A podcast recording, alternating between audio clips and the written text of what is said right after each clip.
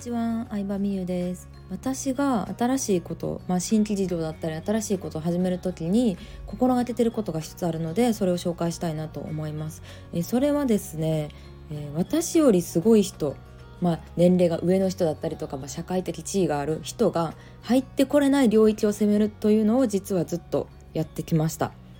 うん。まあ、会社員もともと会社員を5年ぐらいやっててでその後まあ独立してから6年ぐらい経つっていう感じなんですけど会社員としてブログをやった時も、まあ、ブログとか副業って今よりももっとこう怪しいイメージがあったりとかうんそもそもね会社員として稼いでる人はそんなに参入してこないっていうのがあったんですよ。まあ高学歴だったりとか社会的地位がある人はだから良かったんですよね。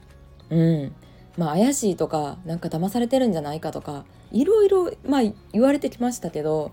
もうそこしかないですもん私がねあの活躍できそうな場所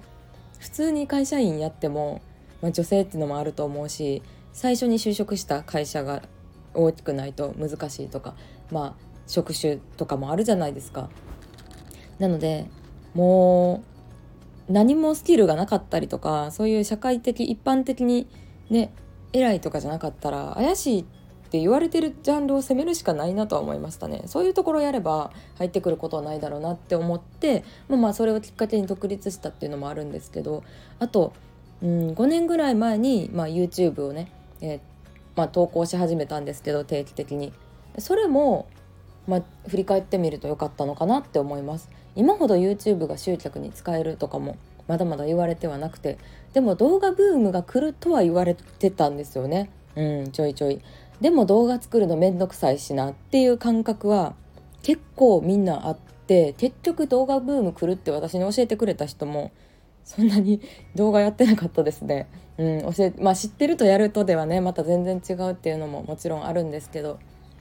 でそうそう。でさあの、まあ、大学生の YouTuber とかさ、まあ、結構なんだろうなグループ系 YouTuber とかね、女性のメイク系 YouTuber とか20代のすごい若い子でも自分で動画撮って自分で編集して、まあ、っていう子たちが出てくるとえ動画ってなんか簡単に作れそうちゃうみたいな風潮が出てきて、まあ、始める人もね増えてはきましたけどね。うん、なので、まあ、YouTube とかも本当にいい例だと思ってて言ったら50代60代の人がもう入ってこれないじゃないですか。こう生まれた時からスマホがあるみたいな子たちが動画作ったりとか、まあ、インスタにアップしたりとかしてるのってもう自然にできてることやからそこからね勉強してやるっていうのは結構難しいからなんかそういう50代60代とかの、まあ、会社でいう重鎮にあたるような人たちが入ってこれない領域っていうのをいつも狙うようにしてます。うん、あとは女性だからこそみたいなところも結構なんか男性と戦わないようにはいつも考えてて。うんそんな感じですかね。あとは何だろうな。あそうそうそう。なんかやっぱり、うん、一般的にすごい人が言ってることだけを真似してちゃその人の後を追うだけになっちゃうなっていうのは結構思いますね。うん、すでにそのマーケットとか市場でうんまあこの人トップだなって思う人が言ってることはもうやらないですね私は。ひねくれ者なので。だってその人が私がこうやってうまくいきましたよっていうのは、まあ、もちろん参考にすることもいっぱいあるし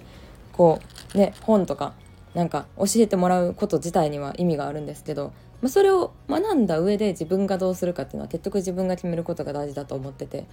うん。なんか例えばさ YouTube やった方がいいよってなってもその時代やから伸びたってのもあると思うんですよ。インスタも一昔前はやっぱりちょっと綺麗な写真とかブランド物のタグとかつけたらすごい伸びたらしいんですけどまあねインスタをね新しく始めるっていう人自体も伸び率としては減ってるのでなかなかねフォロワー増やすのとか難しいんですけどなかなか、うん、それを鵜呑みにしちゃダメだなとはまあ一個思うのとそれに関して一個面白い話があるんですけどローランドさんっているじゃないですか。元ホストのな夜なんとかの帝王？ホスト界の帝王？ローランドみたいに言ってる人いるじゃないですか。ローランドさんの YouTube の中であの講演会みたいなのをしてる映像があったんですね。でもう話が本当に引き込まれるんですよ。すごいたくさんの1万人ぐらいいる人の前で講演会をしてるんですけどあのローランドさんも昔全然売れなくてで売れないホストのためにセミナー講師みたいな人が来たらしいんですよ売れてるホストの人がなんかこうレクチャーしてくれてでまあやっぱり売り上げを上げるためにはボトルを下ろしてもらわないといけない。そのためにはお酒をたくさん飲めないといけない、えー、お酒をたくさん飲むためにはなんかこういう工夫をしたらいいですよみたいなの教えてくれたらしいんですね。でもまあそれ聞いた時にこのまま言うこと聞いてたらダメだなって思ったらしいんですよ。うん、で結果今ローランドさんはそのホストですごい売れた時もお酒を飲まず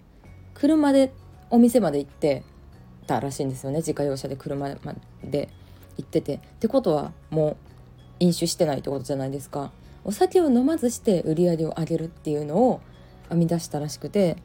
まあそのままねこうたくさんいかにたくさんお酒を飲めるかみたいな方法を先輩から聞いた方法を鵜呑みにして真似してたら絶対今の自分はいなかったっていう、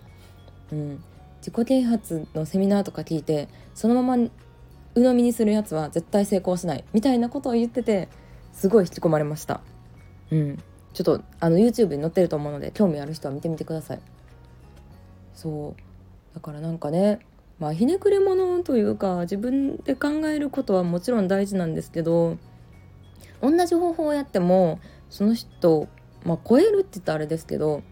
うんやっぱ自分に合った方法がね誰にとってもあるんだろうなとは思います。ということで私がね新しいことを始める時は言われた通りに 言われた通りに最初はやるんですけど自分なりにアレンジを加えていく自分で考えるっていうのを大事にしてるのとあとはうん、強いライバルとは戦わないようにっていうのを常に考えて自分のポジショニングっていうのを作るようにしていますはいそんな感じで参考になれば嬉しいなと思いますレターもねたくさんいただいてて溜まってるのなかなか返事返してないんですけどまあでもあの必ず音声とかでお返事しようと思ってるのでレターがある方は是非送ってきてください。バイバイ。